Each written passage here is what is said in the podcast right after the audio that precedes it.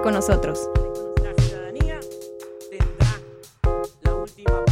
Entra en un debate y análisis fresco y profundo de los fenómenos más importantes de la política local y nacional.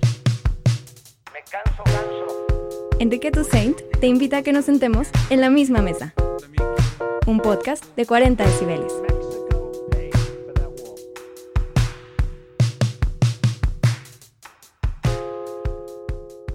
Estamos a menos de dos semanas de que las y los mexicanos seamos convocados para poder participar en el proceso de revocación de mandato. Yo diría que hay dos corrientes en la, en la opinión pública que han tenido fuerza en torno a este ejercicio. Una de esas corrientes es, sobre todo la, la, la, la impulsa el gobierno, hay que participar, es un derecho, es histórico, nunca había habido un proceso de revocación de mandato y por lo tanto hay que participar. En esta misma línea, que yo diría que es participacionista, están también movimientos externos al gobierno, críticos del gobierno, como por ejemplo Frena, que Frena dice hay que participar y hay que tratar, o Pedro Ferriz de Con, el comunicador, hay que eh, eh, decirle que no al presidente y que se vaya López Obrador y que no esté los últimos dos años de su administración. Hay otro eje en la discusión pública, otra corriente de opinión que dice no, no hay que participar, el ejercicio es simplemente o simplemente beneficia al presidente de la República y no beneficia en nada al país. Hoy en la misma mesa te damos razones a favor y razones en contra de acudir el próximo 10 de abril al proceso de revocación de mandato. Querido Pepe, gran inicio de semana, ¿cómo estás? Mi querido Enrique Tucet, como siempre, un gran placer estar contigo aquí en la misma mesa frente a un tema que nuevamente, como acabas tú de exponer, divide a los mexicanos, parte el país en dos, aunque tengo la impresión de que la discusión se está eh, sobre todo concentrando en sectores medios y digamos del círculo rojo, mucho menos que la población en general, donde siento cierto desánimo o cierto distanciamiento respecto al ejercicio, pero esa sí es una percepción únicamente. Si te parece ahorita para empezar a discutirlo, hoy el presidente de la República dijo eso, eh, eh, y, va muy en el tono de lo que tú estás mencionando, dijo, el INE no le ha echado ganas, el INE no ha hecho lo que tiene que hacer, esa es la percepción del presidente, y yo creo, así dice, que ni el 1% de la población, se un poco exagerado, pero dice que ni el 1% de la población se ha enterado del proceso de revocación de mandato. Escuchamos este audio que está un poco largo, pero creo que es importante todo para, eh, de alguna manera, enmarcar la discusión. Lo escuchamos y lo discutimos. Y es muy lamentable que el INE no promueva la consulta. Me estaba mostrando mi esposa Beatriz un cartelito del INE difundiendo la consulta de revocación del mandato. A ver si te envía la foto. Pues eh, bien, pero si le preguntamos a la gente, yo creo que no se enteró ni el 1% de los mexicanos. A ver, Pepe, si quieres empecemos por nuestra postura en torno al ejercicio y casi, casi abriendo. Vamos, vamos de lo singular a lo general, muy bien. Abriendo, abriendo, casi abriendo nuestras cartas, como se puede decir, casi si estuviéramos en un juego de cartas, no en un póker. Tú, Pepe, en particular, ¿vas a votar o no vas a votar el siguiente 10 de abril, el próximo 10 de abril? Y segundo, ¿Por qué? En caso de, cualquiera de las opciones, sí o no, votar o no, eh, eh, ¿cuáles son tus razones para sostener esa posición? Bueno, yo sí voy a ir a votar. Incluso comentábamos en otro podcast, me tocó incluso ser presidente de, Casilla el domingo 10 de abril, Enrique, y me parece que sí es importante ir a votar, porque eh, creo en la democracia participativa. Creo que no es, no es no, puede uno quedarse solamente con ir a las urnas cada seis años para votar por los representantes. Hay muchos otros temas en los que la ciudadanía se tiene que involucrar. ¿Y qué más tema en el que uno tendría que involucrarse, que en, esta, en este proceso que va a ser en efecto la primera vez que se pone a consulta el mantenimiento, el que siga o no el presidente López Obrador. Me parece que eso es suficiente como para no eh, renunciar a el derecho y la obligación, Enrique, de expresar y tratar de incidir en el futuro próximo del el sexenio y además utilizarlo como un instrumento justamente para responder a la exigencia de rendición de cuentas que está poniendo sobre la mesa el presidente. Ahí están, ahí están. Tú dices, Pepe, para entender tu argumento central, es, es un ejercicio inédito y por lo tanto es importante participar. Entiendo, ¿no? Que es más o menos el, centro de tu argumentación. Eh, sí, pero agregando que hay temas de obligaciones y derechos. Y yo creo que es mi derecho participar directamente ah, sin duda, al ser consultado para expresar mi opinión sobre si me parece que el presidente ha hecho bien las cosas o debe de irse en su caso. Ese es el argumento central. Es un asunto absolutamente de derechos y uno de los derechos fundamentales es poder participar directamente en las decisiones de mi país. a ver, ese derecho partimos de que nadie lo, lo, lo, puede poner a debate. Coincidimos ahí. Derecho a participar, claro, en cualquier cosa, no solamente en eso, en las elecciones, en los procesos internos de los partidos políticos, como militantes. Es decir, no, yo creo que ese debate no está. Creo que es igual de legítimo ir que no ir de acuerdo contigo. Yo escribí una columna hace, hace unas semanas en Milenio sobre este tema donde exponía 10 razones por las cuales personalmente yo no pienso ir a, votar. Primero porque es, una, es un proceso de revocación de mandato hecho por el gobierno, desde el gobierno y para el gobierno. Aquí la ciudadanía no existe.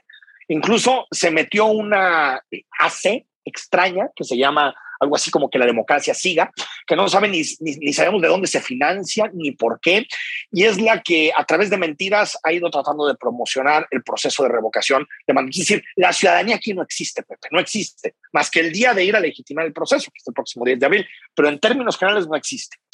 La revocación está ganada para el presidente y lo sabemos, Pepe. Yo creo que nadie pone en duda que el presidente va a sacar un porcentaje putinesco de, de, ratificación, o sea, de gente que lo va a ratificar. ¿Por qué? Porque es la movilización de la estructura de Morena, la movilización de los gobiernos. Por lo tanto, yo creo que es una farsa. Cuando la democracia no es incierta, me parece que no es democracia. Recordemos la gran frase aquella de democracia es certidumbre en las reglas e incertidumbre en el resultado. Aquí no hay ninguna de las dos. Uno, porque no hay certidumbre en las reglas, porque el gobierno ha decidido no cumplir con las reglas, empezando por la jefa de gobierno de la Ciudad de México, Claudia Sheinbaum, que cada que puede, con tweets, con mensajes, viola la ley. Creo también que el objetivo no es empoderar en ningún momento a la ciudadanía, que el objetivo es empoderar al gobierno de cara a la discusión de la reforma electoral y de la reforma energética que se viene en la segunda parte de este eh, año. Y creo que uno de los objetivos fundamentales que tiene este proceso es golpear al INE, porque el INE que, le molesta mucho al presidente de la República. El INE, a ver, si hay baja votación, ¿qué va a decir el presidente? El INE ya lo está haciendo. Lo escuchamos en el, en el byte, lo escuchamos eh, en, en las palabras del presidente este mismo lunes es el INE. El INE no hizo nada. El INE conspiró contra la democracia. Las palabritas, conspirar contra la democracia, que es una cosa muy seria. Bueno, la acusación. ¿Y qué pasa, Pepe, si sale mucha gente a votar? Que no creo que vaya a pasar eso. Tú imagínate que sale el 25 o 30%, que yo creo que sería un éxito para el presidente. Va a decir, a pesar del INE de que nos saboteó y a pesar de Lorenzo Córdoba y Ciro Murayama, me parece que logramos el objetivo. Ya lo dijo en 2018, dijo, nosotros ganamos a pesar del INE, cuando el INE eh, eh, reconoció el resultado, fue una elección ejemplar. Por lo tanto, me parece que hacerle la jugada al presidente, salir a votar, es fortalecer su discurso contra el INE, fortalecer a su base política, fortalecer a su gobierno, pero en ningún momento estamos viendo un ejercicio en donde la ciudadanía esté involucrada y donde hay un auténtico proceso de rendición de cuentas. Mira, a mí me parece que si la ciudadanía no está en este proceso, si la ciudadanía se aleja de él, pues justamente, justamente es porque no ejerce su derecho o porque renuncia a ejercer ese derecho y a cumplir lo que también es una obligación cívica, Enrique. Hay un argumento bastante fuerte, digamos que también en los que están llamando a no participar para no hacerle el juego al presidente, y es pues lo que se ha dado a llamar esta, este, este, este, argumento de la eh, abstención activa. La abstención activa lo que están defendiendo es no tenemos obligación de ir e incluso el propio eh, margen de 40% para que pueda ser vinculatoria fue puesta por los legisladores para que aquellos que vayan, eh, a, aquellos que decidan no ir, utilicen ese margen para rechazar no el proceso, sino la forma como se organizó y se ha llevado a cabo eh, la consulta. Y a mí me parece, Enrique, que es un argumento que es falso. Y es falso porque eso no es lo que pretendió el legislador al poner un eh, dintel tan alto, 40% de la votación, para que realmente pudiera ser vinculante, es decir, que tuviera consecuencias inevitables como la eh, salida del presidente en caso que, por ejemplo, tuviera 40% de participación y la mayor parte en contra. Pero es un argumento falso porque ese 40% no se puso para dejar un margen que eh, abriera la posibilidad de que también la gente, al no ir, rechazara eh, la forma como se desarrolló la consulta, tú lo decías, convocada desde el poder, con conflictos y enfrentamientos sobre el cumplimiento de las reglas, etcétera, etcétera, etcétera. No, el argumento es falso porque el legislador puso ese 40% de margen para que fuera vinculante justamente para hacerlo difícil. Por Coincido. El, el temor. No es una cosa menor, no es una cosa, de, no es una cosa de menor. que se lograra. Entonces, ese argumento de la eh, abstención activa, la verdad es que no lo comparto porque está partiendo, partiendo de eso, de un argumento que es una falacia. Yo me pregunto, y este es mi, mm, Perdón. Eh, no, no, no, adelante, adelante, Pepe, concluye. Yo me pregunto, y este es mi segundo argumento, Enrique.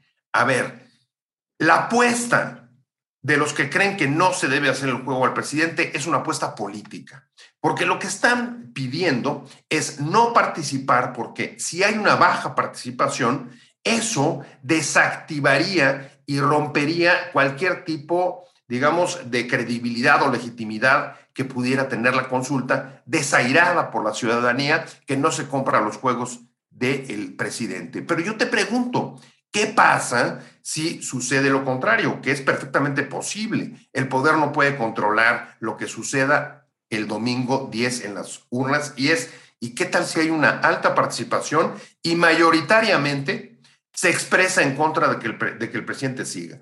Aunque no llegue al 40%, no estaría obligado a salirse o a abandonar el poder. Sin embargo, como si fuera un sondeo, imagínate al día siguiente que eh, apareciera que eh, la mayor parte de la población en la consulta vota en contra suya. Pues sí, el, asunto es que creo, Pepe, que tu pregunta es medio de ciencia ficción, porque eso sabemos que no, que no, que no va a ocurrir. Y en gran parte no va a ocurrir porque también el escenario de que eh, se le revoque el mandato al presidente es un escenario que dejará el país en una tremenda incertidumbre.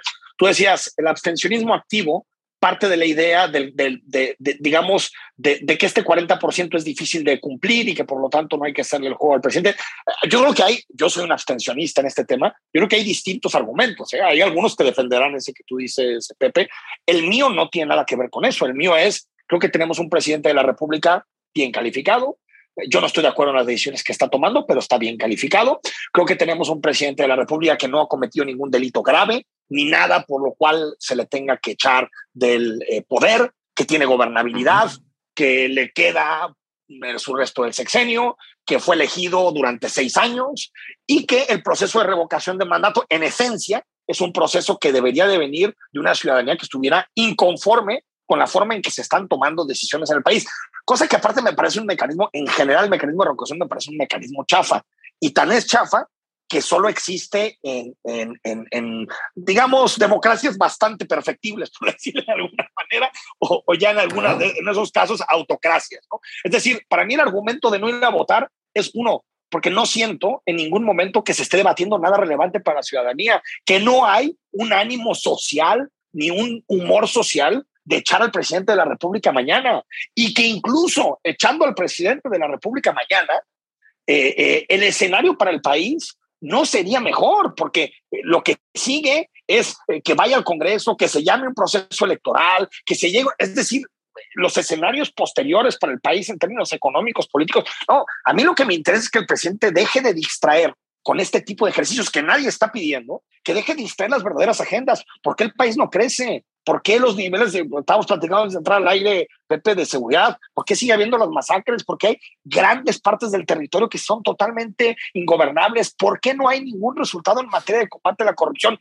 del actual sexenio y de los sexenios anteriores? Esas son las agendas importantes.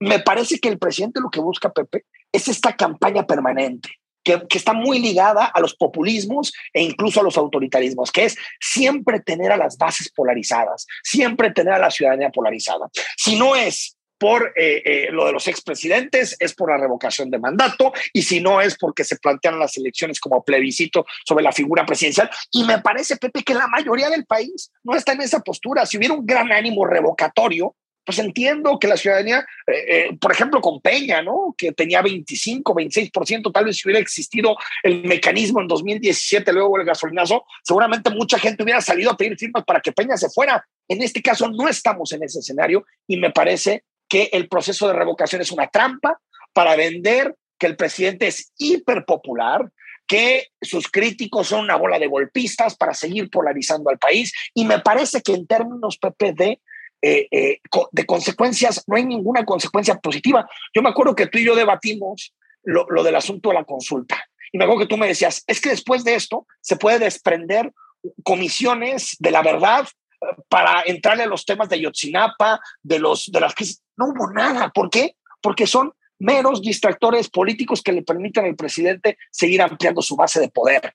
Es nada más eso, no es ningún ejercicio auténtico de participación ciudadana.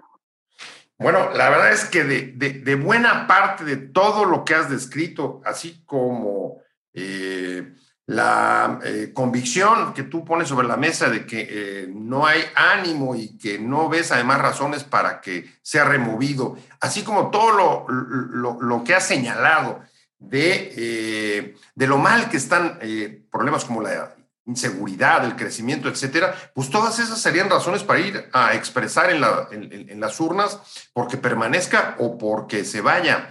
Pero hay un punto, Enrique, que me parece importante. Todos, todas las democracias del mundo tienen mecanismos revocatorios o de, o moción eh, para sancionar una presidencia sin tener que agotar el mandato. Sobre todo los parlamentarios los parlamentarios todos los presidenciales los, los, presidenciales son impeachments. O sea son destituciones son destituciones en el Congreso. Revocación de mandato Venezuela Nicaragua Honduras y poco más ¿eh? así es hay distintas figuras. El caso es que la nuestra fue diseñada Enrique y no lo olvidemos y aprobada por los propios partidos. Si el presidente puede convocar este eh, revocatorio es porque los legisladores pusieron en la ley que tenía la facultad de hacerlo junto con otros actores. Si eh, pusieron que era 40% para que fuera vinculatorio, es porque los partidos lo aprobaron y así les pareció pertinente, aunque pues, realmente pusieran un techo altísimo y prácticamente incumplible para que lograra ver eso que estás pidiendo, consecuencias que eh, se tradujera en hechos concretos. Es decir, los propios partidos que hoy están llamando a abstenerse por razones políticas son los que confeccionaron este diseño y le dieron al presidente la facultad eh, para convocarlo. ¿No te parece un poco eh, contradictorio? Pero, pero fue Morena, ¿eh? Acuérdate que buena, buena, parte de la oposición, quitando el PRI, votaron en contra del proceso, incluso lo judicializaron solo llevaron a la corte. Eh, a ver, eh, a ver, me, interesaría más discutir lo que me decías, que creo que es un argumento muy sólido, que me lo han dicho. Si tú ves al país tan mal, ¿por qué no vas y buscas la revocación? Porque el, el problema, y creo que ahí, ahí el sistema parlamentario nos lleva años luz. Por ejemplo, el sistema parlamentario eh, tienes o es posible una moción de censura o una moción de desconfianza sobre el gobierno, pero en casi todos los países necesitas tener eh, lo que se le llama moción constructiva, es decir, no solamente echas al que ocupa el palacio, sino que aparte necesitas proponer un candidato. Este es el problema. Eh, es decir, yo podría decirte, sabes que a mí el presidente me ha decepcionado y lo que creo, creo que sus resultados no tienen nada que ver con lo que prometió en campaña y lo que ha prometido durante dos años. Va. El problema es que el quien se quede como ciudadano yo no lo controlo. Por eso, tal vez deberíamos de pensar en que el sexenio durara cuatro años o que fueran eh, periodos de cuatro años, tal vez la posibilidad de una reelección, muy al modelo gringo. Pero este modelo es simplemente decir, bueno, imagínate en ese escenario, los que, los que no nos gusta la presidencia, revocamos el mandato. ¿Y quién va a decidir el presidente? ¿Quién lo va a decir? Los diputados lo van a decidir. ¿Y quién tiene mayoría? Morena. ¿Quién va a seguir gobernando? Morena. Es decir, yo creo que nos equivocamos cuando creemos que la revocación de mandato sustituye a la elección. La revocación de mandato debería ser un botón de emergencia que tuviéramos los ciudadanos frente a gobiernos corruptos, frente a gobiernos que se saltan la ley. Me parece, no, no gobiernos que no nos gustan sus decisiones, porque eso es normal en política. A mí no me gusta la estrategia de seguridad del presidente, tampoco me gustó la de Felipe Calderón, pero eso no quiere decir que esté cometiendo un delito el presidente y que por lo tanto tenga que ser destituido de su cargo.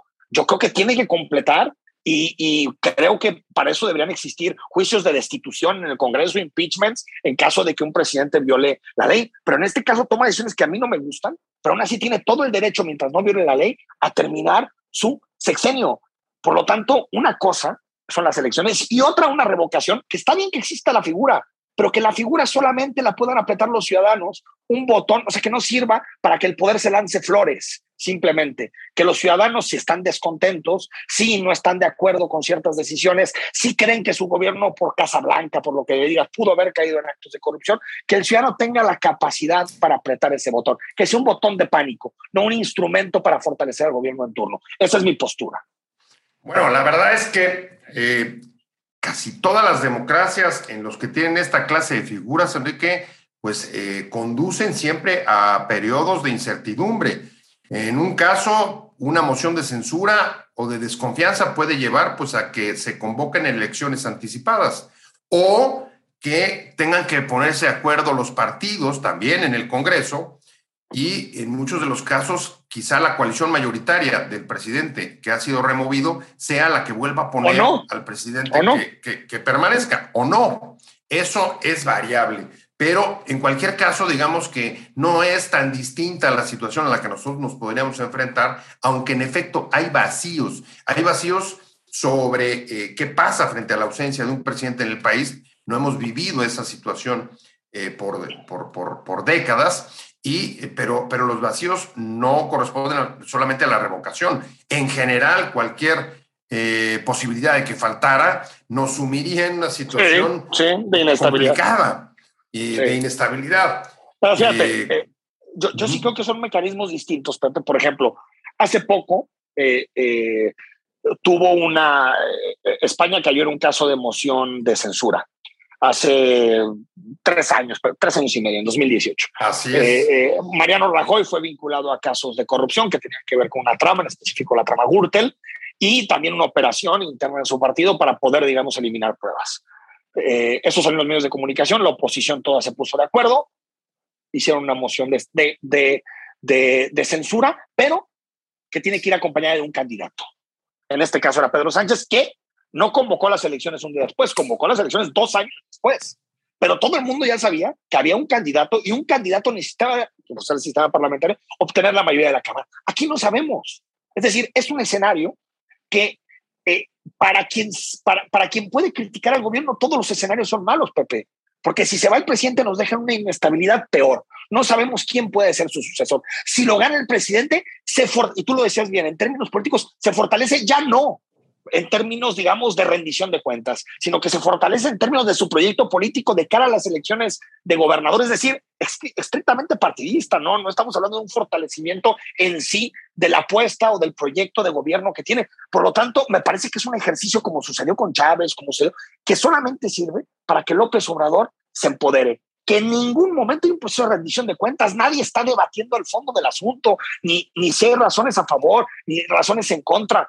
El objetivo del ejercicio es que el presidente de la República y su partido se fortalezcan y me parece que un ciudadano que acude y se, y se presta a votar en ese ejercicio no lo está haciendo por la rendición de cuentas, sino lo está haciendo de alguna manera utilizado por el gobierno. Yo estoy viendo que desde el lado también de la crítica y de los partidos, Enrique, el abordaje del revocatorio es eminentemente político porque parte del cálculo de cómo le puede hacer más daño o cómo podemos evitar que gane menos el presidente con este ejercicio.